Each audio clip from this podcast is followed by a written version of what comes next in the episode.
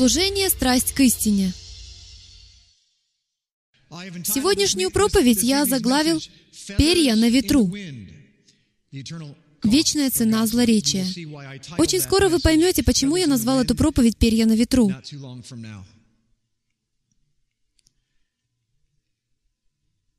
Кто из вас слышал такое выражение? «Палки и камни могут поломать мои кости, но слова никогда не причинят мне вреда».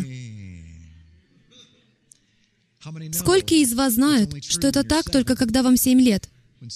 Когда вам это впервые сказали, но сейчас вам кажется, что это не очень соответствует истине, и это потому, что так оно и есть. Я бы предпочел, чтобы меня кто-то подкараулил в переулке и избил. Потому что слова проникают глубоко в душу, согласно притчам. И это становится похожим на охраняемый замок, на запоры замка, над сердцем того, кто почувствовал, как слова причинили ему боль и проникли в него. Слова разрушают. В Библии сказано, что они приносят как жизнь, так и смерть. На иврите это понятие называется лашон ара. Скажите все, лашон ара. Хорошо. Вам нужно это запомнить. Это значит злоречие. Кто из вас знает, что язык является самым зловредным органом в вашем теле? Не ваш разум, а ваш язык. Мы будем это видеть по мере продвижения вперед. Послушайте, информация, которая является либо уничижительной, либо потенциально опасной для другого человека, независимо от того, правдива эта информация или нет. Это называется лашон ара. Информация, которая является либо уничижительной по отношению к кому-то, либо потенциально опасной для другого человека, или его репутации, независимо от того, правдива эта информация или нет. Почему-то нам в религиозных кругах кажется, что существует такое понятие, как служение лашон ара. Моя работа — разоблачать все грехи человечества. На самом деле у кого-то уже есть эта работа. Его называют обвинитель наших братьев. Итак, вот что говорят мудрецы. Один древний раввин сказал следующее. «Добрые дела человека, мицвод, и его знание Торы не могут возместить ущерб, который он причиняет своей речью». Это значит, что вы можете хранить все библейские заповеди — вы можете совершать всякие добрые дела, которые только хотите. Можете раздать все свои деньги. Можете спать под мостом, помогать бездомным, варить суп и совершать другие хорошие поступки, как Марфа. Но если вы произнесете одно злое слово против невиновного, то тем самым вы устраните свой дворец на небе. Вы устраняете даже ключи к будке, которую вы могли бы иметь в противном случае. Наши уста устраняют мецву.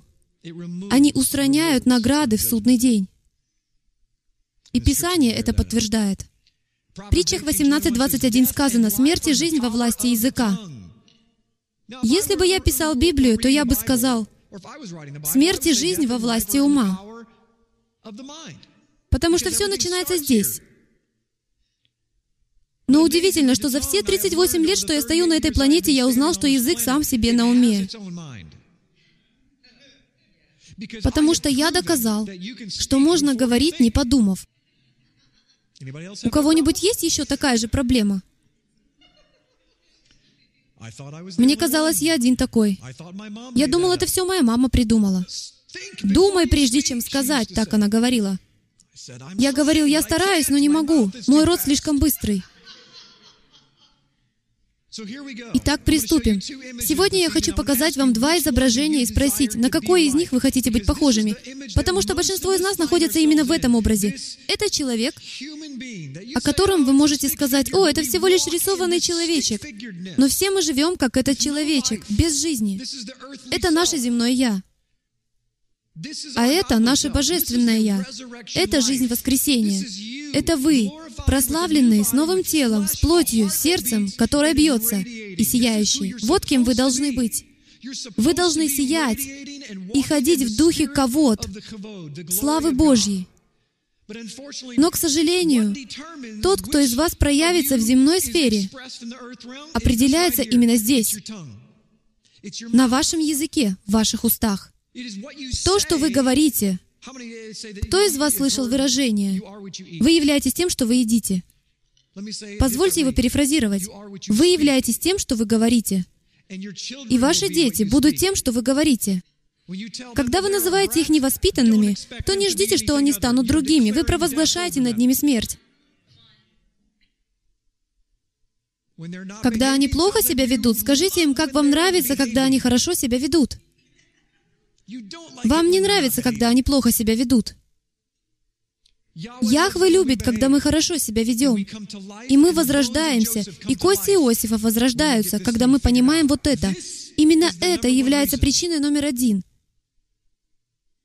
Почему тело Мессии не является эхат?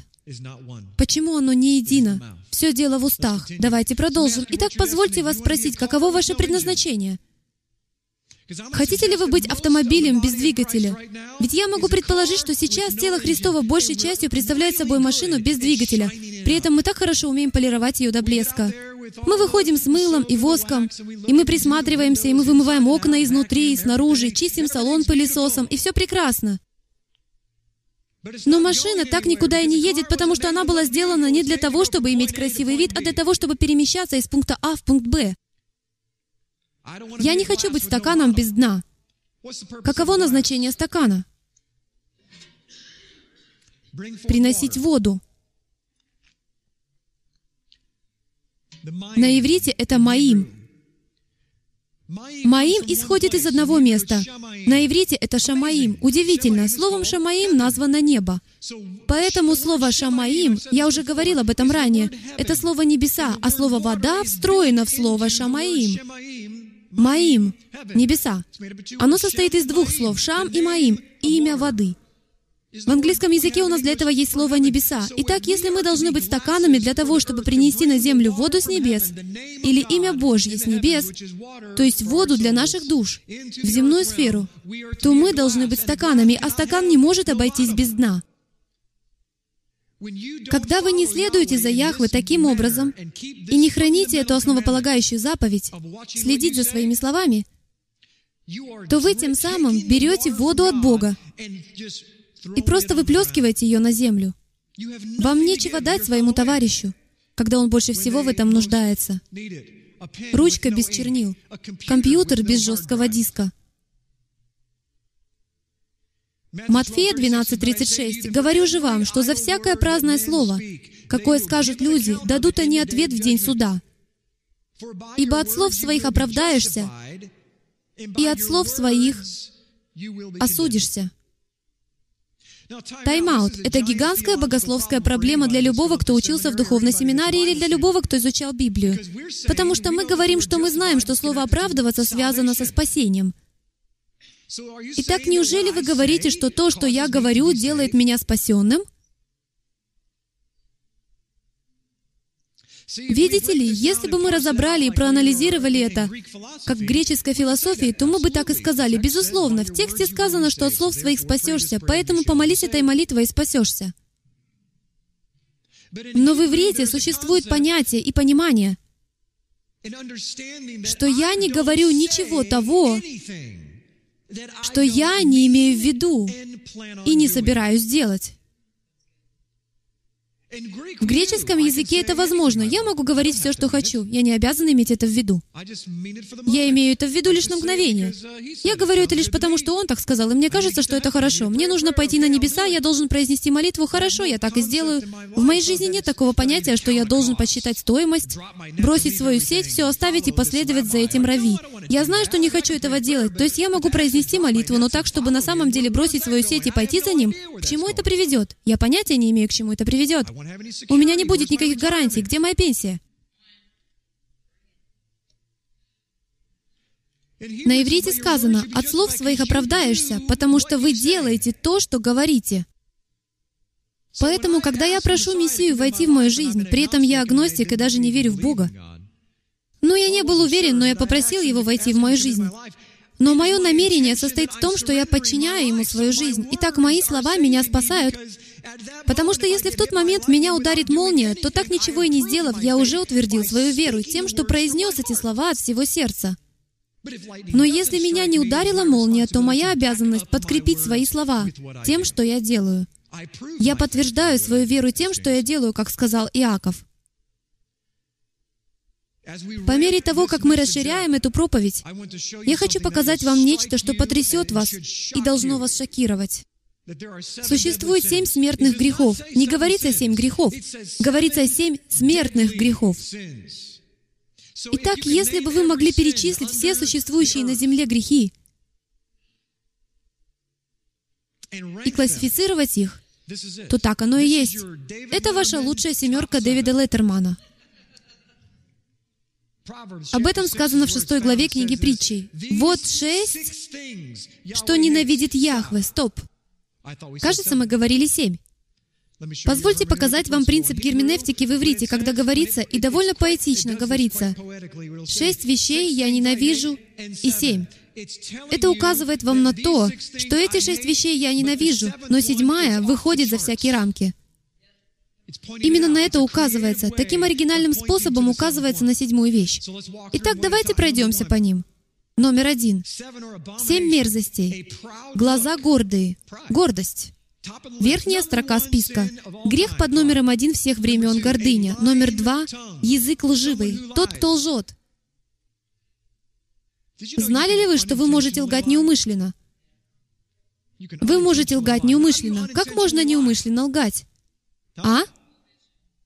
Я сообщаю вам неправдивую информацию, а вы, не проверив ее, повторяете. Это ложь. Неважно, были ли вы обмануты, не имеет значения, если я решил над вами подшутить. Это не важно. Руки, проливающие кровь невинную.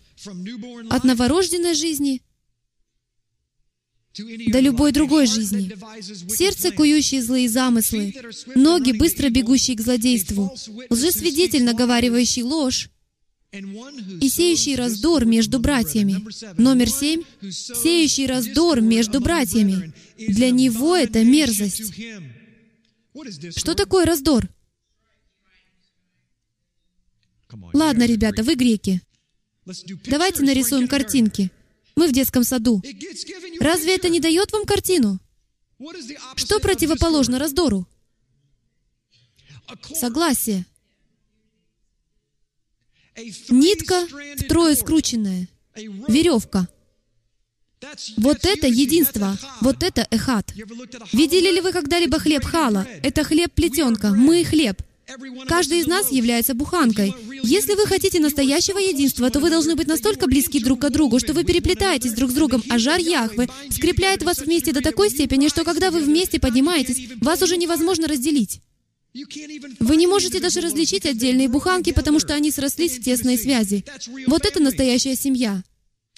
Не настоящая семья — это отдельные буханки, которые переплетаются, но не желают жара Отца.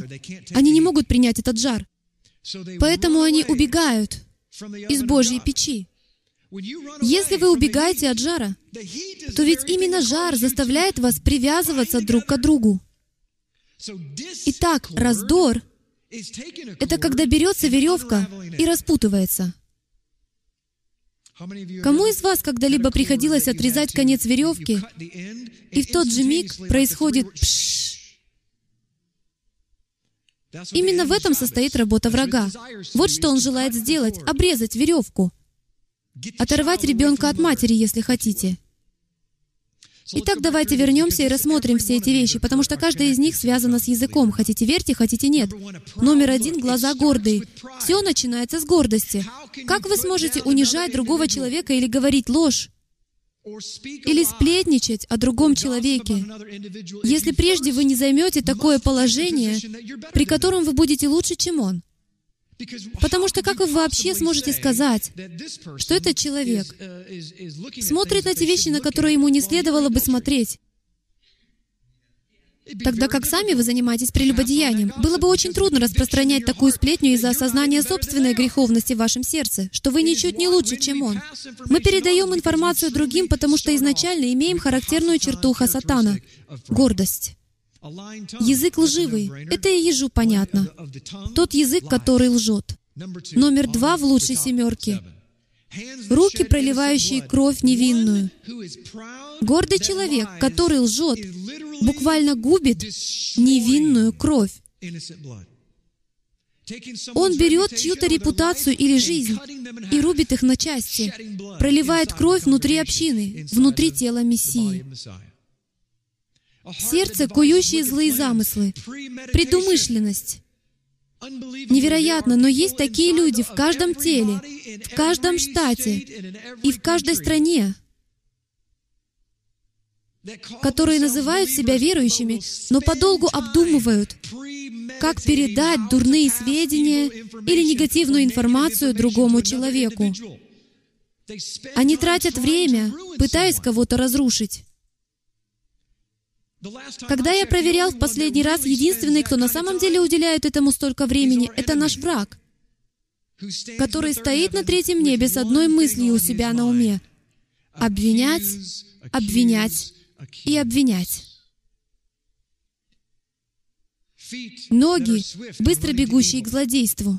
Вы слышите, как кто-то говорит «шу-шу-шу-шу-шу»? Бежите ли вы сразу к нему? Что вы сказали? Что вы сказали? Расскажите мне, что происходит. О чем тут все шепчутся? Вы должны знать, вам нужно понимать, что это хасатанская сущность. Я только что придумал новое слово. Такова природа и сущность нашего врага. Хотеть примкнуть к тому, о чем ты не знаешь. Знаете ли вы, что то, о чем вы не знаете, может вам навредить? Вам не стоит знать о большинстве происходящих в этом мире событий. Лжесвидетель, наговаривающий ложь. Это кто такой? Тот, у кого язык лживый. И при этом он дает ложные показания против своего ближнего. Другими словами, его вызвали в суд. Он знает ответ, и он дает ложные показания. Он лжет. Кто-то распространяет ложь, кто-то ее порождает. Тот, кто ее порождает, это номер шесть, число человека. И, наконец, все вместе это сводится к одному. Это сеет раздор между братьями. Это разрушает мишпаха, семью. Будь вы в мирской семье или в Мишпаха, по местной общине, собрании или в целой стране, обвинения губительны. Я не говорю, что мы здесь имеем дело с компромиссом. Конечно, вы должны разбираться с грехом в общине.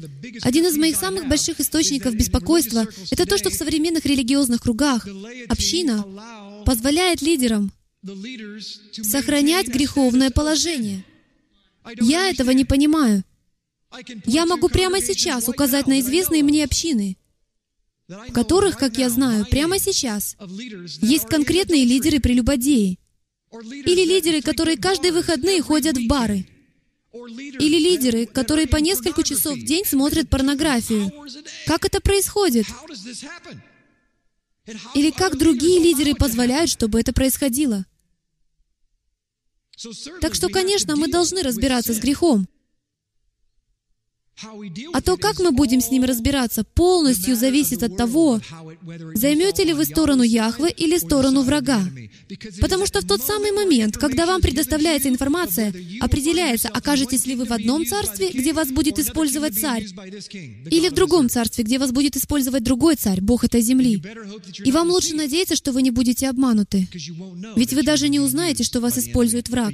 Но в конце концов, вы всегда это сможете узнать по плодам. Если это приносит единство и восстановление, то это от Господа. Если это приносит раскол, разлад и раздор, то это от врага.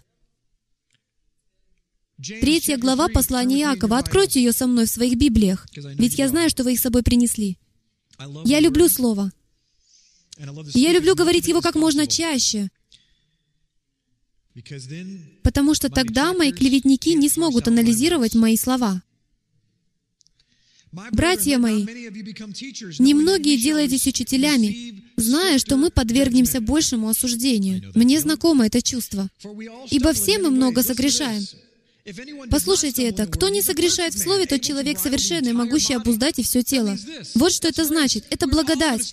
Все мы будем согрешать в своих словах, не так ли? Каждый из нас. Вот мы влагаем удила в рот коням, чтобы они повиновались нам, и управляем всем телом их. Вот и корабли, как невелики они, и как не сильными ветрами носятся, небольшим рулем направляются, куда хочет кормчий. Так и язык. Небольшой член, но много делает. Посмотри, небольшой огонь, как много вещества зажигает. И язык — огонь, прекраса неправды. Язык в таком положении находится между членами нашими, что оскверняет все тело и воспаляет круг жизни, будучи сам воспаляем от гиены. Это говорит нам о том, что слова, которые мы говорим не от Господа, слова, которые мы говорим, приносящие раздор между братьями, происходят из ада. Это огонь сатаны, который из его личности и природы приносит его желание сжечь каждую общину, семью и человека. Видите ли, вы будете либо гореть для Яхвы, либо гореть для врага. Послушайте, что сказано. «Ибо всякое естество зверей и птиц, призмыкающихся и морских животных, укращается и укращено естеством человеческим, а язык укротить никто из людей не может. Это неудержимое зло. Он исполнен смертоносного яда. Им благословляем Бога и Отца, и им проклинаем человеков, сотворенных по подобию Божию. Из тех же уст исходит благословение и проклятие. Не должно, братья мои, сему так быть. Течет ли из одного отверстия источника сладкая и горькая вода? Как может кто-то сидеть среди прихожан или у себя дома и благословлять Господа Бога, а через минуту плохо говорить о своем брате? Так или нет? Моя Библия говорит, что так не должно быть. Не может, братья мои, смоковница приносить маслины или виноградная лоза смоквы. И вот очень пугающее заявление. Также и один источник не может изливать соленую и сладкую воду. Вы либо сладкая вода, либо соленая вода. В Его Царстве нет тепленьких, нет таких, кому можно сказать, ты неплохо поработал. Там есть либо горячие, либо холодные. Там есть либо пшеница, либо не пшеница. Там есть либо сладкая вода, либо соленая вода. Давайте позволим Библии говорить самой за себя, пока мы на этом пути. В Псалме 14.1 сказано, «Яхве, кто может пребывать в жилище Твоем? Кто может обитать на святой горе Твоей? Хотите ли вы знать, что такое святая гора? Это гора Мария, когда Он вернется.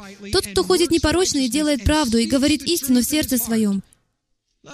Было бы достаточно сказать только это, но Он сообщает и об обратном. Кто не клевещет языком своим, не делает искреннему своему зла и не принимает поношения на ближнего своего. У кого из вас есть ближний? Конечно. Итак, у вас возникла проблема с вашим ближним.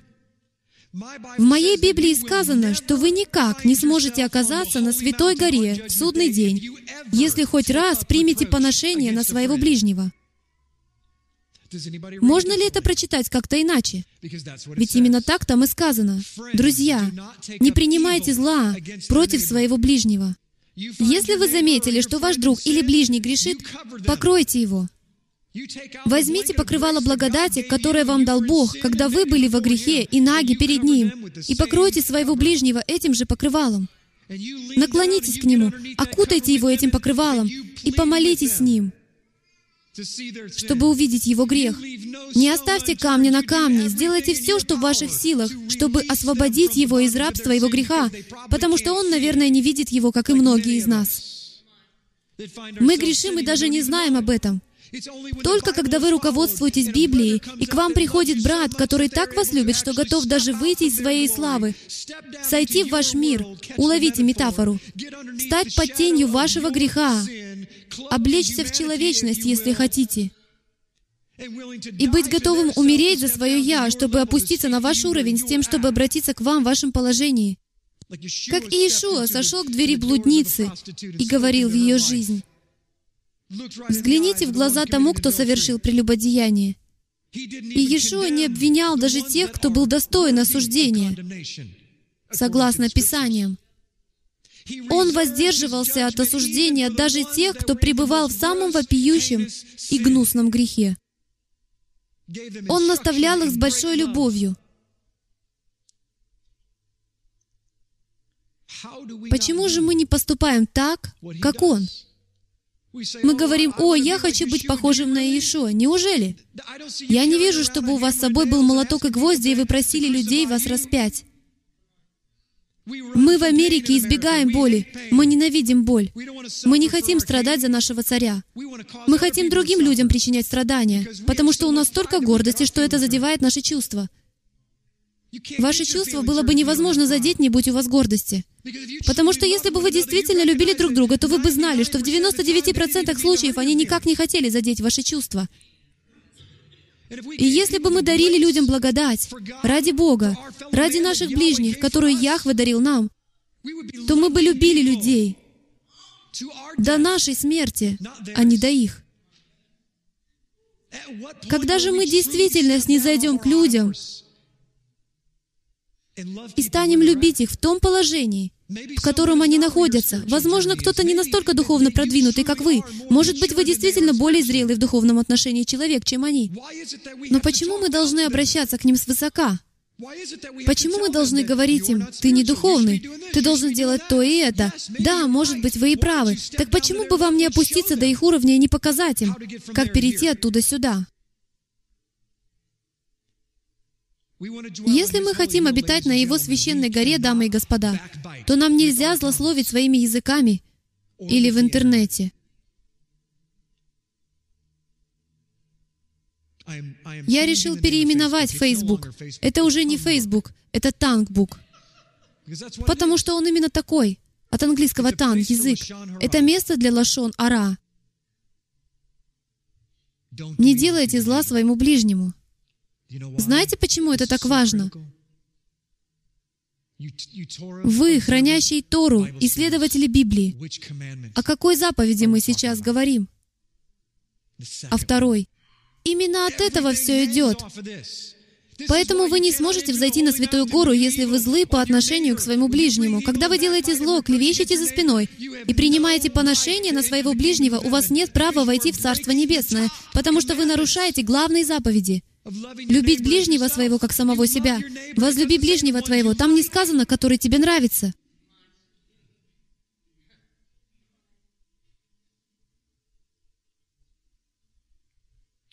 Кто из вас любит соседей как слева, так и справа от вашего дома? Кому из вас трудно перестать лгать?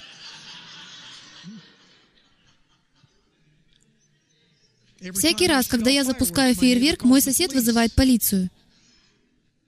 Четыре года я не мог выяснить, кто это делает. Все равно я его люблю. В Псалме 38.1 сказано, начальнику хора, «Я сказал, буду я наблюдать за путями моими, чтобы не согрешать ни языком моим, чтобы не согрешать ни языком моим, буду обуздывать уста мои, доколе нечестивые предо мною». Понимаете ли вы, о чем здесь говорится? Нечестивые предо мною. Когда нечестивые вокруг меня — когда я вижу нечестие, я возьмусь за узду коня, сорву ее с его головы, засуну эту штуку себе в рот и буду ее жевать. Такой образ создают эти слова — нам нужно обуздывать свой язык. И в Псалме 38 сказано, что вершина в обуздании своего языка посреди нечестия, потому что именно тогда делать это труднее всего. «Я ударил вас ниже пояса, оскорбил словесно и разозлил вас». Что мы в таком случае делаем? Ах так! И наносим ему удар левый апперкот. И начинается война, потому что войны случаются лишь тогда, когда одна из сторон не хочет смириться и умереть за своего обидчика. Поверьте мне, это легче сказать, чем сделать, и я это понимаю. В последнее время Авва усиленно учит меня тому, как любить гонящих вас, даже когда они должны быть на вашей стороне. В Псалме 119.2 сказано, «Яхве, избавь душу мою, мою нефеш, от уст лживых, от языка лукавого». Некоторым из вас это следует записать. От этого зависит вся ваша жизнь. Не так уж много мест Писания, друзья мои, в которых нам точно сказано, как добраться до Святой горы, но зато сказано, как до нее не добраться. Итак, это идет от мысли к миру. В наши дни мир настолько тесен, что информация редко ограничивается лишь одним человеком. На этой неделе я смотрел одно видео. Это был юмористический ролик, в котором было показано, как женщина споткнулась на тротуаре, разговаривая по телефону. Как только она споткнулась, ее друг отправил СМС другому другу. «Помолись за Дженнис. Она падает. Она споткнулась». Читая это сообщение, этот друг разговаривает по телефону с кем-то еще и говорит, «Дженнис упала на лестничном пролете. Помолись за нее». При этом тот разговаривает с кем-то в другой стране. Эта телефонная игра продолжается, и вскоре та женщина слышит звонок как раз в тот момент, когда падает на землю. «Ты в порядке?» Я слышал, умерла твоя мама. Вот как быстро происходит коммуникация, и вот как быстро коммуникация нарушается. Она всего лишь споткнулась на тротуаре, и вот уже умерла ее мама или ее бабушка. Мы должны быть осторожны со словами, которые мы говорим, потому что они перемещаются со скоростью звука. Джонни меня раздражает. Такая мысль у нас в голове. Итак, у вас в голове мысль «Джонни меня раздражает». Как только негативные слова произнесены, они проникают в подсознание человека и влияют на все последующие оценки поведения этого человека. Это очень верно, особенно для детей. Люди не станут так себя вести на виду у других. Они вам не скажут, как глубоко мы ранили их душу своими заявлениями. Они будут улыбаться. И это улыбка смерти, потому что в душе они плачут. Мало того, что этот человек обижен, но и другой человек, который находился в комнате, когда вы это сказали, уже никогда не сможет воспринимать Джонни как прежде, потому что он никогда не думал, что Джонни может вызывать раздражение. Он считал его забавным. Теперь же, поскольку вы сказали, что Джонни вас раздражает, Джонни вызывает раздражение. Итак, вы повлияли не только на Джонни, вы повлияли на другого человека и его восприятие Джонни. Поэтому теперь Джонни получает удары двух кулаков, слева и справа.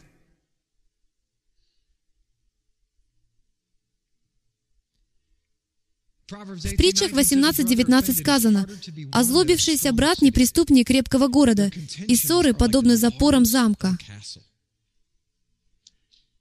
Мужья, сколько раз у себя в спальне мы обижали свою жену, а затем пытались помочь ей забыть обиды? Это нелегко, не так ли? Разве это не похоже на запоры замка? Мы должны быть осторожны со своими словами.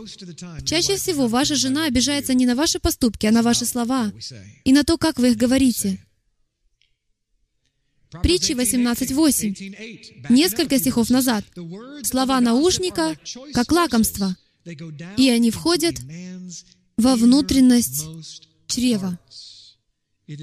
Это как глубоко посаженное ядовитое семя. В притчах 26-28 сказано, «Лживый язык ненавидит уязвляемых им, и льстивые уста готовят падение». Что это значит? Это значит, что лживому языку даже все равно, что будет с тем, кого уязвила ложь. И чаще всего они даже не считают это ложью. Они совершенно убеждены в том, что это истина, и поэтому сообщают ее другим. Итак, им все равно, что будет с уязвляемым ими. Теперь позвольте задать вам вопрос. Если вы видите своего брата согрешающим, и это правда, и вы распространяете эту информацию среди других, и тот согрешающий человек узнает, что вы взяли эту тайну и передали ее своим друзьям, то это уязвит его дух. Но тот, кто будет это говорить, он скажет так, что ж, он это заслужил, потому что это правда. Тем временем ответ моего Мессии — это умереть. Мессия умирает за этого человека, покрывает его грех. А мы, как воины Хасатана, коими мы иногда являемся, разоблачаем этот грех. Задумывались ли вы о том, какова главная причина того, почему мы все неправильно поступаем? Все потому, что с кафедры не учат, что такое грех и как его разоблачать. Есть правильный способ разоблачения греха. Знали ли вы об этом? Есть библейский протокол, по которому нужно разоблачать грех. Мы поговорим о нем на следующей неделе, но, к сожалению, поскольку нас не учили правильно разоблачать грех в теле, общине или взаимоотношениях, то мы берем на себя смелость быть лидерами, духовными авторитетами и самим Богом, играя в игру судья, присяжный, осужденный, судебный пристав и тюремный надзиратель. В наши обязанности, как отдельных людей, не входит разоблачение греха. Чтобы набросать в общих чертах принцип следующей недели, если вы в общине хотите разоблачить грех, то идите к тем, кто обладает духовной властью в этой общине. В Библии они названы пресвитерами. Придите к пресвитерам, разоблачите грех перед пресвитерами и уходите. Знали ли вы, что наша мирская система точно такая же? Вы видите, как кто-то что-то делает, вы знаете, что он нарушает закон. Вы звоните в полицию и уходите. Ведь что они сделают, когда приедут? Попросят вас отойти. Они контролируют эту ситуацию. Именно им была дана власть в данной конкретной ситуации. В наши обязанности не входит опускать братьев. Наша обязанность — защищать братьев от врага. Итак, если враг смог проникнуть в общину, то нам лучше взяться за руки и приготовиться, потому что враг попытается украсть, убить, погубить, разделить, покорить, внести раздор среди братьев. Нам лучше быть внимательными в том, как мы поступаем в ситуациях, когда мы видим грех или слышим его, будь это правда или нет. В притчах 17.4 сказано, «Злодей внимает устам беззаконным, лжец слушается языка пагубного». Послушайте, говорящий даже не назван лжецом. Здесь сказано, лжец слушается охотно, с радостью языка пагубного. Это Джонни. Я терпеть его не могу.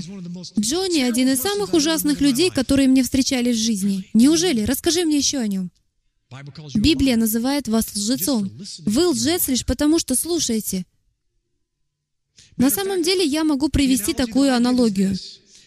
Когда кто-то задевает ваши чувства, и вы обижаетесь, и эти чувства не находят отклика, и вы не знаете, что делать с этими чувствами, и, возможно, не ваша в этом вина, может быть, вы недостаточно хорошо знаете Библию, чтобы в точности знать, как поступать с такими чувствами, это называется яд. Теперь у врага появился вход и возможность манипулировать вами в вашей жизни. И поскольку у вас есть этот яд, вы были сотворены Всевышним не для того, чтобы держаться за этот яд. Даже в физической сфере, если вы выпьете или съедите что-либо ядовитое, то как на это отреагирует ваше тело? Оно имеет встроенный механизм, о котором вам даже не нужно думать или нажимать на какую-то кнопку. Вы автоматически удалите это из своего организма. Физическое тело так устроено. Оно имеет параллели с духовным. Ваше физическое и духовное тела идентичны. Когда вы принимаете вовнутрь себя духовный яд в виде сплетен или обид, то он выйдет. Вы не можете хранить сплетни. Единственный способ один единственный способ, которым можно удержаться от сплетен, это сказать тому человеку, «Помолчи». Ты уже обращался к тому человеку? Укажите ему места Писания. А затем номер два. Сразу же помолитесь за этого человека и помолитесь, чтобы на этого человека сошли Божьи благословения и благодать, и вы будете освобождены от яда. Если же вы этого не сделаете, а подумаете, «Надо же, я не могу в это поверить», Синди не заплатила налоги. Синди не сделала этого. Синди не сделала того. Синди обидела Джонни. Синди подумывает о том, чтобы уйти от Джонни. Неужели? Вы должны рассказать об этом кому-то другому. Если Синди подумывает о том, чтобы уйти от Джонни, то не думаете ли вы, что кто-то должен пойти к Синди? Вместо этого Церковь Божья наблюдает за тем, как это происходит, потому что так у нее появляется больше тем для разговоров. Притчи 18.21. Смерть и жизнь во власти языка. Мы говорили об этом раньше. И любящие его вкусят от плодов его.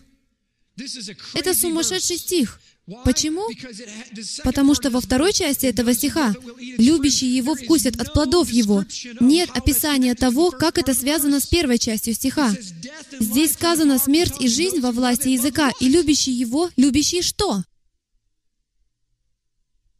Что это? Важно знать, что это.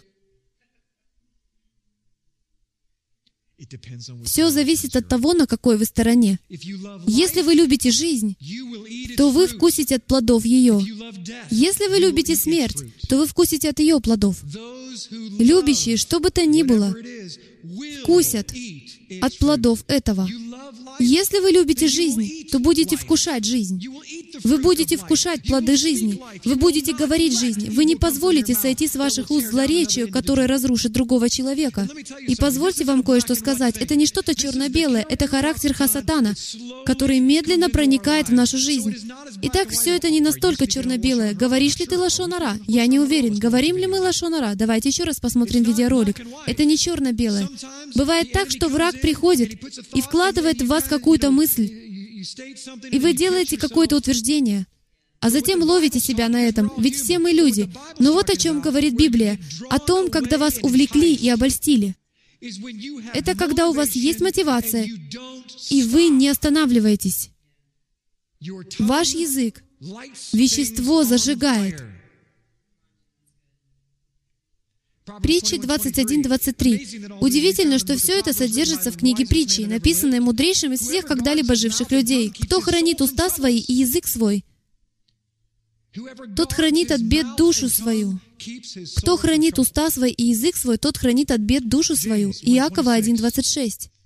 Если кто из вас думает, что он благочестив и не обуздывает своего языка, но обольщает свое сердце, у того пустое благочестие. Мы должны уметь обуздывать свой язык. Мы должны уметь владеть этим инструментом, потому что при помощи этого инструмента, согласно Якову, председателю Иерусалимского собора, брату самого Иешуа, он говорит нам, что то, что вы говорите, направляет ваш корабль. То, что исходит из ваших уст, определяет вашу судьбу. В притчах 20.19 сказано, «Кто ходит переносчиком, тот открывает тайну, и кто широко раскрывает рот, с тем не сообщайся, будь то мужчина или женщина». Левит 19.16. Давайте вернемся к Торе. «Не ходи переносчиком». На иврите это слово означает «сплетник» в народе твоем, и не восставай на жизнь ближнего твоего.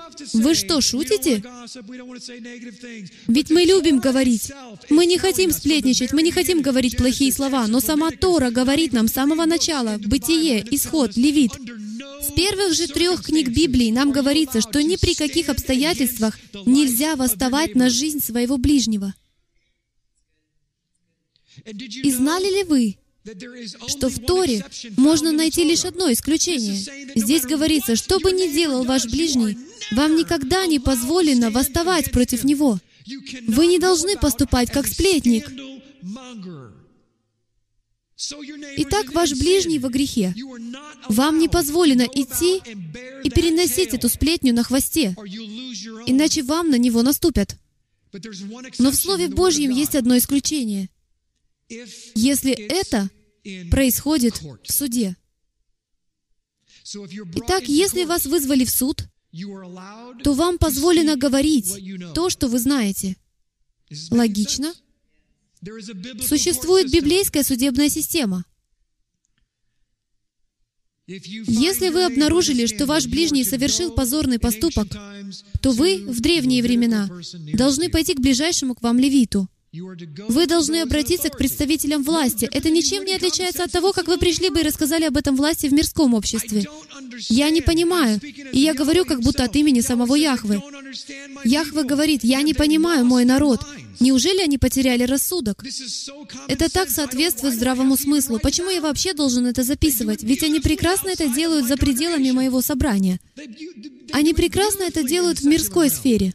Увидев аварию, они сразу же набирают 911. Увидев, что кому-то грозит опасность, они набирают 911. Кто-то вламывается к ним в дом, они набирают 911. Они слышат, что их ближний прелюбодействует, они звонят своему другу. Почему так происходит, спрашивает он. В мирской сфере в них заложено звонить 911. Тем не менее, когда кто-то видит некую проблему в общении или в чьей-то жизни, никто не хочет звонить мне, говорит Господь Бог. Никто не хочет опускаться на колени за того человека. Никто не хочет следовать библейскому протоколу. Никто не хочет покрывать того человека. Нам словно хочется видеть, как он обижается.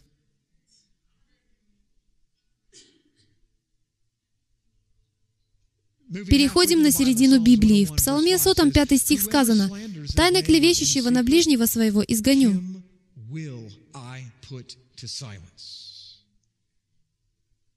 Какой самый страшный вид клеветника? Тот, кто клевещет тайно. Не стройте из себя рыцаря плаща и кинжала. Иначе, как говорит Господь Бог, Он вас изгонит. Гордого очами и надменного сердцем не потерплю. Видите, что происходит, когда мы судим друг друга? Мы занимаем место Сына Бога Живого. Я не знаю, как насчет вас, но я бы не хотел узурпировать это положение. Я человек маленький, а Он великий Бог. Он все видит и очень хорошо во всем разбирается. И у него даже есть система, чтобы показать нам, как это делается. Притчи 10.18. Видите, примером нет конца. Кто скрывает ненависть, у того уста лживые, и кто разглашает клевету, тот глуп. Глуп. В Библии так и сказано. Потому что когда вы что-то разглашаете, то вы буквально в духовном царстве открываете врагу ворота. С таким же успехом вы могли бы просто распахнуть перед ним двери своего дома. Ведь именно так он и проникает, когда мы нарушаем заповеди. Притча 11.3. «Кто ходит переносчиком, тот открывает тайну». Но верный человек таит дело. Позвольте мне несколько секунд об этом поговорить. Итак, Джим, ты хочешь мне сказать, что когда ко мне приходит Джонни и говорит что-то по секрету о Синди, то мне нельзя об этом никому говорить? Потому что именно так мы действуем. Видите, как мало мы знаем о Слове Божьем. Если кто-то подходит к вам и говорит, вот что для вас должно стать тревожным сигналом, эй, никому не говори. На это вы должны прежде всего сказать, «Ну, я не уверен, что я никому не расскажу. Я тебе не обещаю». Почему мы заставляем людей пообещать нам это еще до того, как мы им об этом скажем? Разве это не безумие? И не безумие ли то, что мы на самом деле это обещаем, даже не узнав, о чем они собираются сказать? Откуда мы знаем, что они не скажут, «Эй, никому не говори»? Я только что убил своего соседа. Что вы сделаете? Давай, рассказывай свою тайну, я ее не выдам. Никаких проблем. Когда я делаю так, значит, я буду нем, как рыба.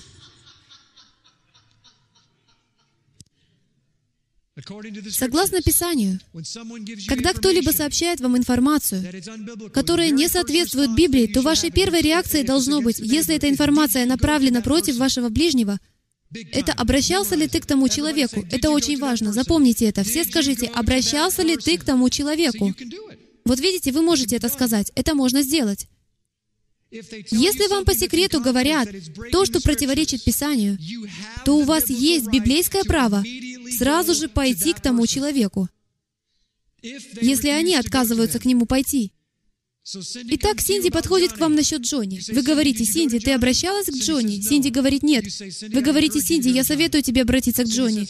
Синди говорит, я не пойду к Джонни, я терпеть не могу Джонни.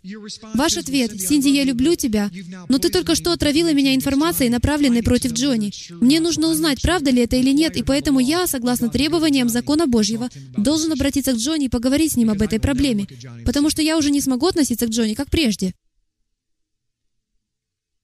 Притча 16.28. «Человек коварный сеет раздор, и наушник разлучает друзей. Человек коварный сеет раздор, и наушник разлучает друзей». Получатель. В иудаизме есть прекрасное понятие. Если вы прислушиваетесь к обвинениям на другого брата, то Бог прислушается к обвинениям, выдвинутым против вас. Если вы прислушиваетесь к обвинениям на другого брата, то Всевышний прислушается к обвинениям на вас. Итак, вам надлежит не прислушиваться к обвинениям на другого брата. Это не значит, что вам не нужно ничего делать. Это проблема под номером два, которая сегодня есть в Церкви Божьей. Пребывающие в собрании и называющие себя верующими в Иешуа, Иисуса Христа, вот вторая проблема. Они ничего не делают. Если не ошибаюсь, Эдмунд Бёрк сказал об этом так. Для того, чтобы в мире восторжествовало зло, нужно лишь одно, чтобы хорошие люди бездействовали. Так мы и поступаем. Мы слышим злые речи и говорим, «Не говори мне, не говори мне!»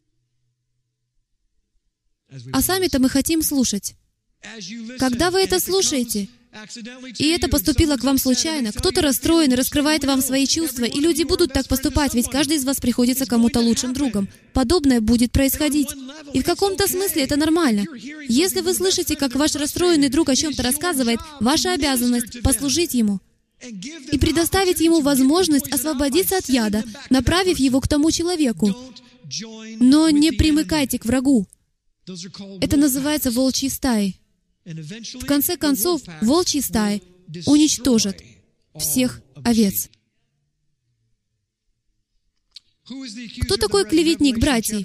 В Откровении 12 главе 10 стихе сказано, «Потому что низвержен клеветник братьев наших, клеветавший на них пред Богом нашим день и ночь. Я не могу дождаться этого дня. Я молюсь о том, чтобы стать настолько близким к Отцу, чтобы Он позволил мне положить свою руку на Его руку и помочь Ему низвергнуть врага с неба. Потому что Он разрушил тело Мессии, используя овец. Дело не в одном только враге, дамы и господа.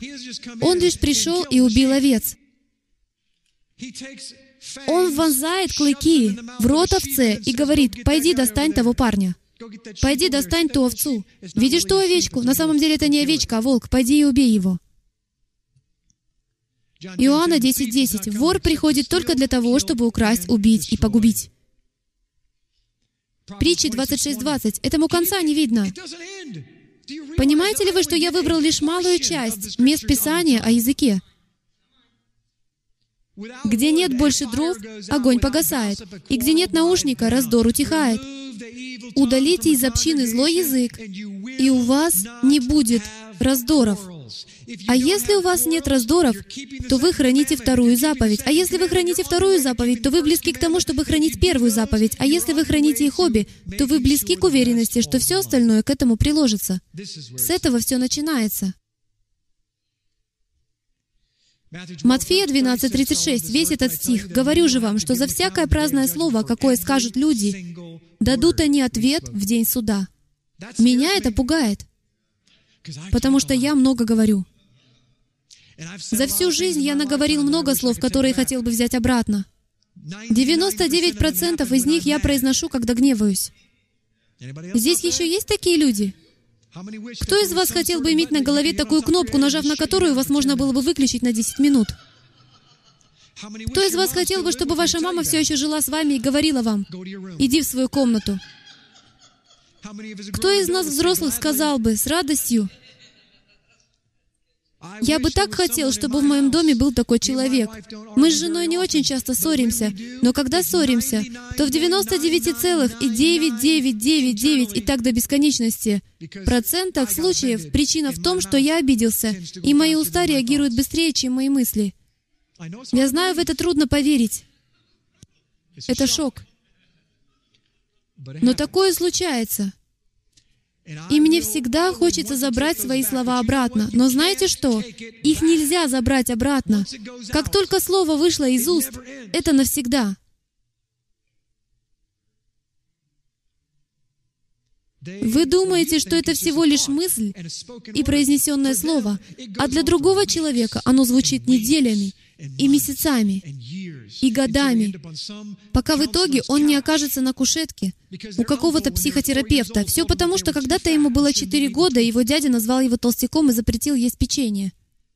В Ефесянам 4.29 сказано, «Никакое гнилое слово да не исходит из уст ваших, а только доброе для назидания вере, дабы оно доставляло благодать слушающим. Всякое раздражение и ярость и гнев, и крик, и злоречие, со всякой злобою, да будут удалены от вас. Здесь не сказано «положите их на полку на потом». Дамы и господа, здесь сказано «да будут удалены». Не допускайте их. Я мог бы часами проповедовать о словах, пусть даже одного Павла. Когда кто-либо в общине поступает вот так, схватите его за шею или воротник, если хотите быть поласковее, и удалите его. Так нужно поступать согласно библейскому судебному процессу.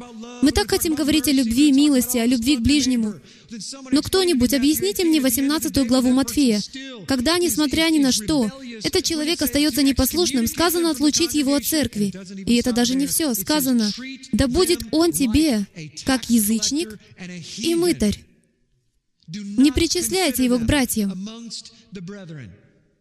Не имейте с ним ничего общего. Вот как сказано. Знаете, что это значит в современном цифровом мире? Удалите его из списка друзей. Не имейте ничего общего со сплетником или клеветником, или тем, кто отказывается нести единство братьям. Эхат.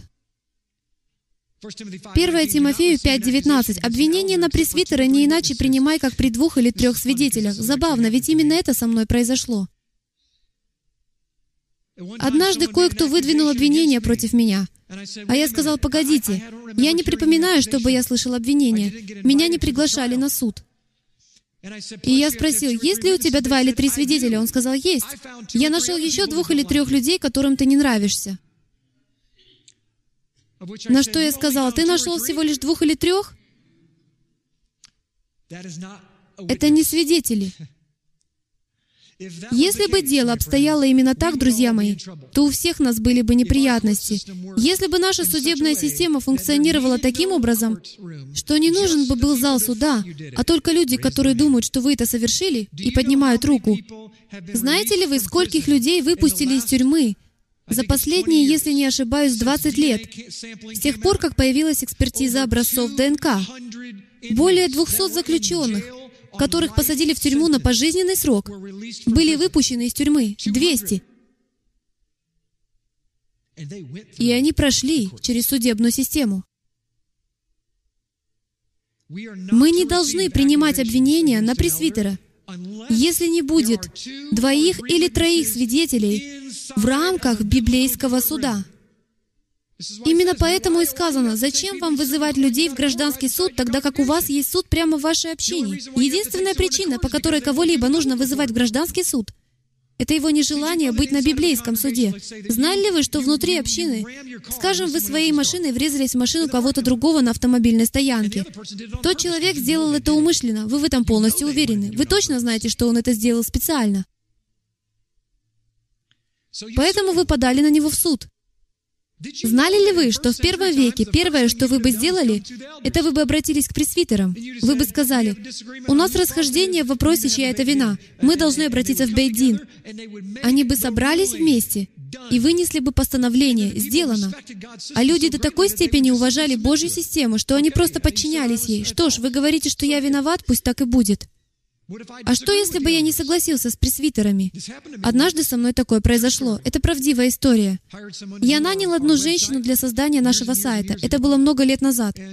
Она запросила с нас 2000 долларов за создание сайта. Когда работа над сайтом была сделана уже на 80 или 70 процентов, и нам стало ясно, что она движется не в том направлении, как нам хотелось бы, мы сказали, «Эй, нам нужно изменить направление. Сколько мы вам должны?» Она сказала 2000 долларов. Я сказал, погодите, это было бы за 100% работы, а готово лишь 70 или 80%. Поэтому должно быть 1700 долларов или что-то около того. Возникло разногласие, и я сказал, отлично, у нас есть возможность сделать то, чего никто не делает. Обратимся в суд. Итак, мы обратились в библейский суд. Я подчинился ее пресвитерам. Кто бы во всем мире на это пошел? Они знают и любят ее, а меня вообще не знают. Я знал, чем это, скорее всего, закончится, но ничего страшного. Я испытывал волнение хотя бы от того, что могу поступить по-библейски. Итак, я подчинился ее пресвитерам. Впрочем, они находились за три тысячи километров. Я даже не мог этого сделать. Итак, я передал свои материалы, переписку по электронной почте, мою версию событий, а она передала свои материалы и свою версию событий, свою электронную переписку. Два или три пресвитера все это рассмотрели и приняли совместное решение. И это решение я должен ей 2000 долларов. Я был совершенно с ним не согласен и считал его абсолютно несправедливым. Но мой ответ был, слава Богу, чек на 2000 долларов завтра будет отправлен по почте. Хвала Господу. Система работает. Видите ли, мне не на что жаловаться. Потому что в Библии сказано, что когда начальники выносят суждение, Он выносит суждение. И если они ошиблись, вынеся неправильное решение суда, то Он это исправит для меня, потому что я выписал чек на 2000 долларов. Итак, Яхве вернет мне эти 300 долларов из другого места. Что Он и сделал. Потому что мы доверились системе. Видите ли, не имеет значения, будет ли принятое постановление в вашу пользу или нет. Это гордыня. Лишь одно должно быть важным для вас — ваше подчинение Слову Божьему.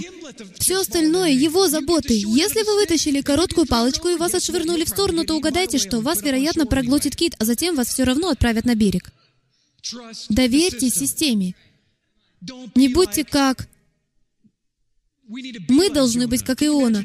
Можете ли вы себе представить Иону? Это мошенничество. Кто-то говорит, я доверяю системе. Давайте так и сделаем. Мы все вытаскиваем палочки, и мы все пообещали. Кто вытащит короткую палочку, того выбросят за борт. Я вытаскиваю короткую палочку и говорю, ну, что-то я больше не хочу играть в эту игру. Вы мне не нравитесь, вы больше не мои пресвитеры. Я отказываюсь вам подчиняться, потому что вы вытащили длинную палочку. И если я приду в ваш зал суда, то вы все ополчитесь против меня. Знаете, что вы тем самым говорите? Вы броните того, кто сотворил эти палочки. Вы говорите, я не согласен с системой, хотя вначале вы с ней согласились. Давайте все протянем руки. Я соглашаюсь, что все мы одна команда. Да будет все так, как того хочет Бог. Ой, я вытащил короткую палочку. Я просто пошутил. Иона был одним из самых принципиальных людей, которых я когда-либо встречал. Ведь кто в своем уме позволит бросить себя за борт посреди ночи в океан? Даже если бы вы знали, что этот шторм из-за вас, каждый из нас религиозно опустился бы на колени прямо на корме и стал бы каяться. «Отче, прости меня». Нет, Иона сказал, «Это моя вина, выбросьте меня за борт». Вот это принципиальность. Он доверился Яхве в том, что касается результатов суда. Вот это да. Если бы и мы могли быть такими святыми, 1 Тимофею 3.8, диаконы также должны быть честны, не двоязычны, не пристрастны к вину, не корыстолюбивы. Равные жены их должны быть честны, не клеветницы, трезвы, верны во всем. Не клеветницы. В некоторых переводах сказано «не сплетницы». 1 Тимофею 5.13. «При том же они, будучи праздны, приучаются ходить по домам и бывают не только праздны, но и болтливы, любопытны и говорят, чего не должно». На современном языке мы переходим с одной страницы в Фейсбуке на другую, от одного личного сообщения к другому, от одного имейла к другому. Некоторые из нас настолько преуспели в болтовне, что создают группы именно с этой целью. В Титу 2.3 сказано, чтобы старицы также одевались прилично святым, не были клеветницы, не порабощались пьянству, учили добру. Видите, как часто встречается слово «клеветники» или «сплетники». Знаете ли вы, что там же, где в Писании говорится, что гомосексуалисты не унаследуют Царство Небесное, в том же месте упоминаются клеветники и сплетники? Вы что, шутите? Неужели грех языка находится на том же уровне, что и гомосексуализм? Подумаешь, в этом нет ничего особенного, Джим. Тогда почему это один из семи смертных грехов?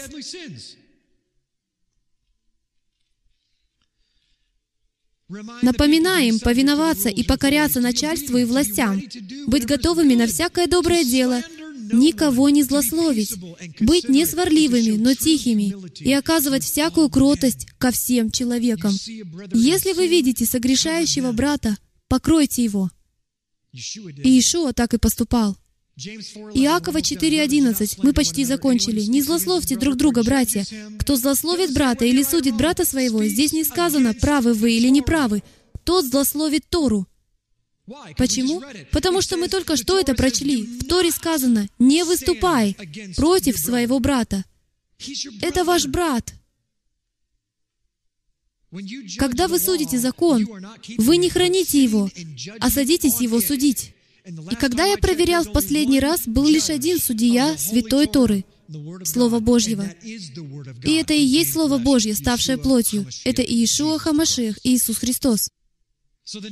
Итак, когда вам в следующий раз захочется судить своего ближнего за то, что вы видите или не видите, Предположите, что вам недостает какой-то информации. Поверьте в лучшее о нем. Спросите у другого человека, обращался ли он к тому же человеку. Или пойдите сами к тому человеку. Я вам обещаю, если вы обратитесь к тому человеку, он не обидится. Он будет вам благодарен за то, что сможет вам сказать правду. К сожалению, сплетники не хотят истины. Они процветают на том же, на чем процветает и враг, на крови своего брата. Они не хотят правды. Позвольте мне сказать это словами одного известного человека. Правда им не по зубам. В 1 Петра 2.1 сказано, «Итак, отложив всякую злобу и всякое коварство, и лицемерие, и зависть, и всякое злословие, избавьтесь от этого, уберите это из своей жизни. Знаете ли вы, что согласно Писанию, если вы сумеете обуздать свой язык, то сможете обуздать и все тело?» Итак, я говорю то, с чего я начал, из чего я не собирался начинать, но теперь я понимаю, что это взаимосвязано. Не грешить возможно, если обузданы ваши уста. В 1 Петра 3.10 сказано, «Ибо кто любит жизнь и хочет видеть добрые дни, тот удерживай язык свой от зла и уста свои от лукавых речей». Прочли ли мы что-либо о каких-то делах? Он глубоко заинтересован в том, что мы говорим. Все мы готовы находить оправдание своим поступкам и спешим судить других. Все мы спешим вынуть сучок из глаза нашего брата, тогда как у самих в глазу растет целый лес. Кто судья? В Матфея 7.1 сказано, «Не судите, да не судимы будете, ибо каким судом судите, таким будете судимы. И какую меру и суровостью вы судите? Мужья, не судите своих жен, и не будьте к ним суровы. В судный день вы и сами будете судимы той же мерой». Я самый милостивый в нашей семье. Невероятно, эти слова никого не рассмешили. Моя жена самая милостивая в семье. Я знаю, вы все начнете шептаться. Неужели он так сказал? Я просто проверил, начнете ли вы сплетничать обо мне прямо передо мной. Кто-то из наших детей сделал что-то плохое. В моей ДНК наказать его, потому что я человек закона. А моя жена постоянно мне напоминает, позволим быть детьми. Они же маленькие. Если не хочешь, чтобы они шарахались от тебя, когда ты приходишь домой, то обними их.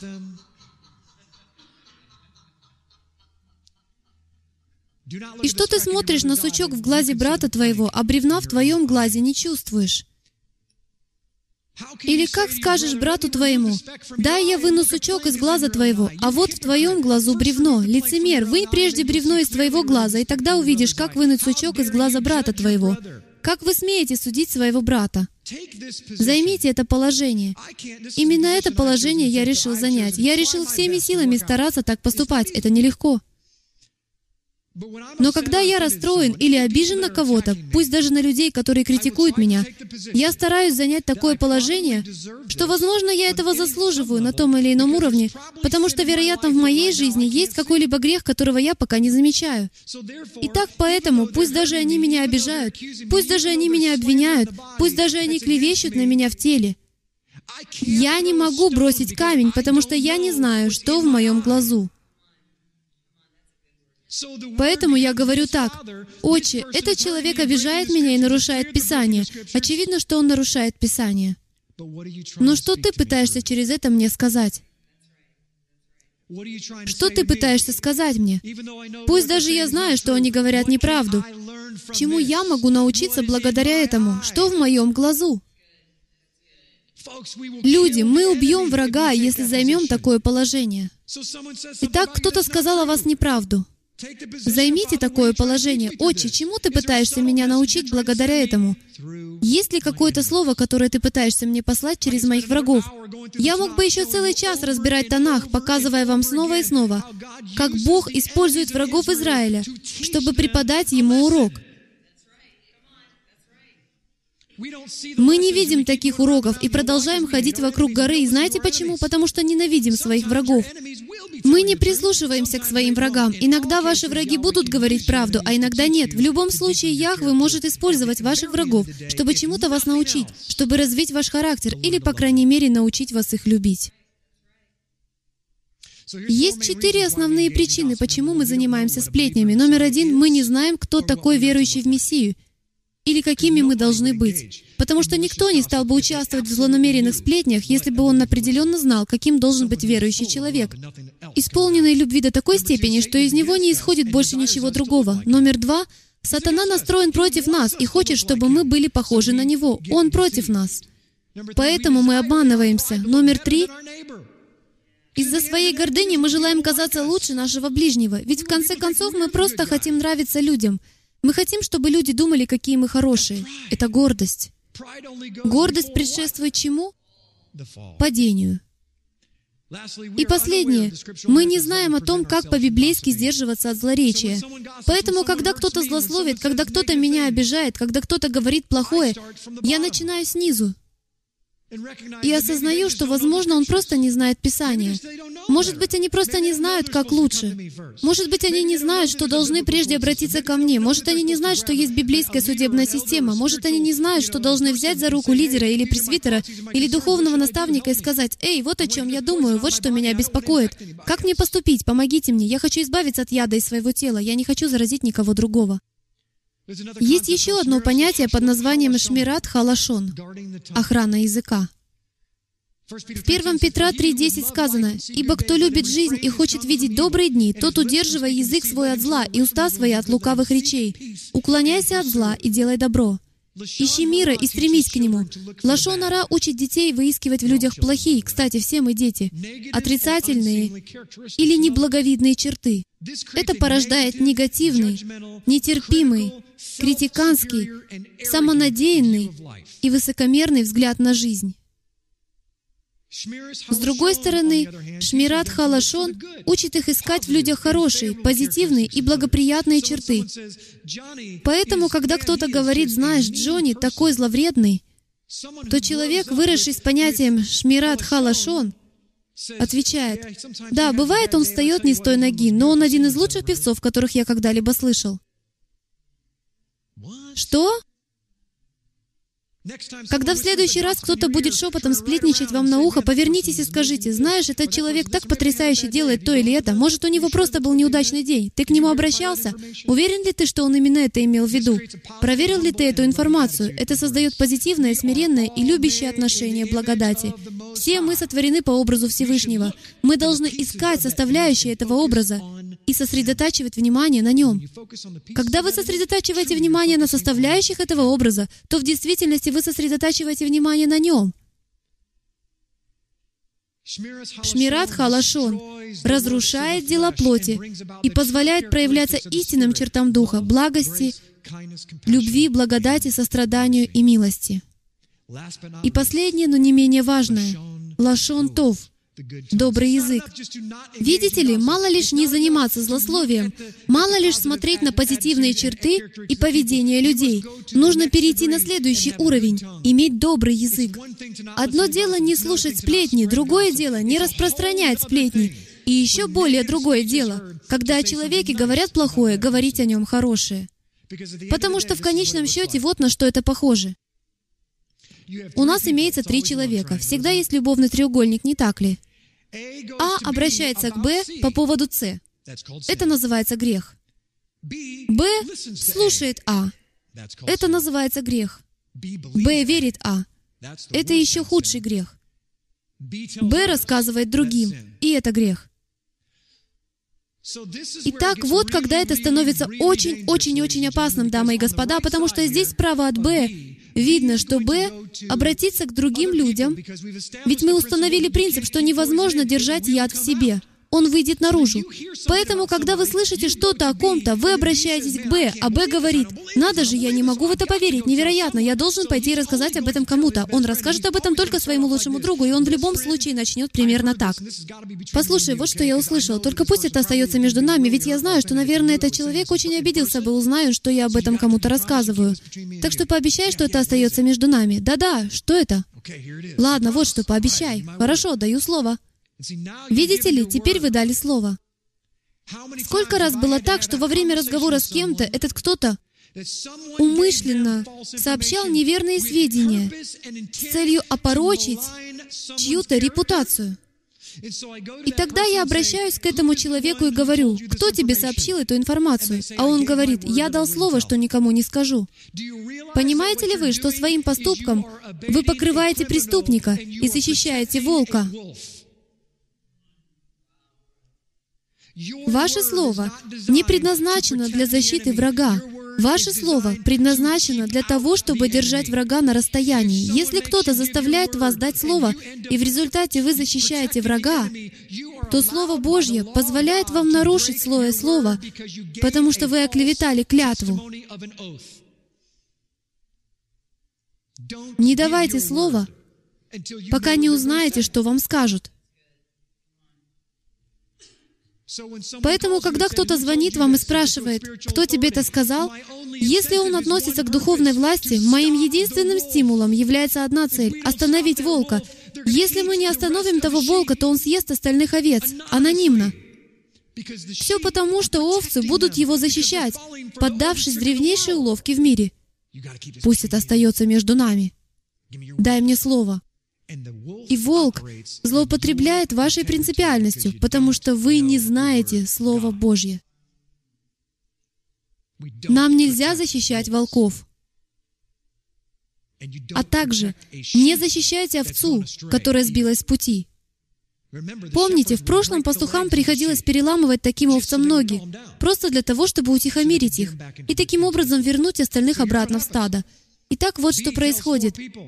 Б рассказывает четверым, те четверо рассказывают четверым. Это 16, это 16, это 16, это 16. Одно поколение, два поколения.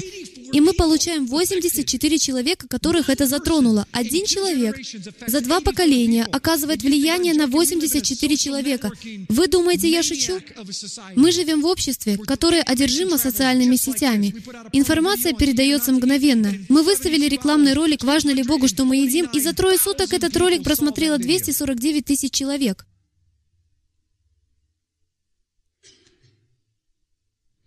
Приготовьте, пожалуйста, ролик. Это большая проблема. Ведь что, если спустя несколько недель Б поймет, что А лгал, и то, что он услышал, оказалось неправдой? Что ему теперь делать с этими восьмью, десятью, четырьмя людьми? Как их разыскать? Ведь эти 84 человека теперь рассказывают и другим людям. Как их найти? Как исправить свою ошибку? Вы совершили один или даже несколько из семи смертных грехов. Вы причинили людям боль, нанесли им кровоточащие раны, вы заставили людей перестать следовать за Творцом. И если вы думаете, что я преувеличиваю, то не думаете ли вы, что если вы задействуете достаточно много людей, то рано или поздно кто-то получит имейл о каком-то пасторе или наставнике, или прихожанине, тот, кто находится прямо посреди своего пути к Отцу, он получит эту негативную информацию и скажет, знаете что, пропади это все пропадом, так я и знал, это несерьезно. И этот негативный имейл или этот лашон ара привел к тому, что изменилась судьба этого человека. Мы должны быть осторожны с тем, что говорим. Иногда единственный способ узнать, правдива ли информация или нет, это дождаться судного дня. Покажите, пожалуйста, ролик. Одна женщина сплетничала с подругой о едва знакомом человеке. Конечно, никто из вас так никогда не поступал. В ту же ночь ей приснился сон. Над ней возникла огромная рука и указала на нее. Ее тут же охватило неимоверное чувство вины. На следующий день она отправилась на исповедь. Найдя пожилого приходского священника, отца Орурка, она все ему рассказала. «Грешно ли сплетничать?» — спросила она старика. Неужели это всемогущий Бог указал на меня перстом? Должна ли я попросить у вас отпущения грехов, отче? Скажите, неужели я плохо поступила? Да, ответил ей отец Урурк. Да, глупая, невоспитанная женщина. Ты лжесвидетельствовала против ближнего своего. Ты опорочила его репутацию. И тебе должно быть очень стыдно. Женщина выразила сожаление и попросила прощения. «Не торопись», — сказал Урурк. «Я хочу, чтобы ты пошла домой, взяла подушку, поднялась с ней на крышу и выпорола ее ножом, а затем возвращайся ко мне». Итак, женщина пошла домой, взяла с кровати подушку, вытащила из ящика нож, поднялась по пожарной лестнице на крышу и вспорола подушку. Потом она вернулась к старому приходскому священнику, как он ей велел. «Вспорола ли ты подушку ножом?» — спросил он. «Да, отче». И каков был результат? «Перья», — сказала она. «Перья», — повторил он. «Перья повсюду, отче». А теперь я хочу, чтобы ты вернулась и собрала все до одного разлетевшиеся по ветру перья. Но ведь, сказала она, это невозможно. Я не знаю, куда они полетели. Ветер разнес их повсюду. Вот это, сказал отец Урурк, и есть сплетни.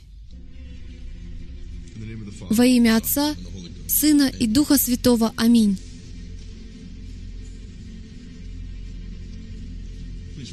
Прошу встать.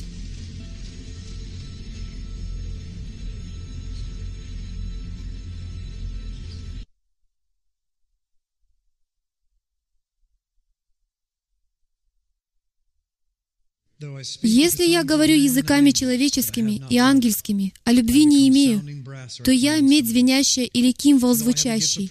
Если имею дар пророчества и знаю все тайны, и имею всякое познание и всю веру, так что могу и горы переставлять, а не имею любви, то я ничто. И если я раздам все имение мое и отдам тело мое на сожжение, а любви не имею, нет мне в том никакой пользы. Любовь долготерпит, милосердствует. Любовь не завидует. Любовь не превозносится, не гордится, не бесчинствует, не ищет своего, не раздражается, не мыслит зла, не радуется неправде, а сорадуется истине.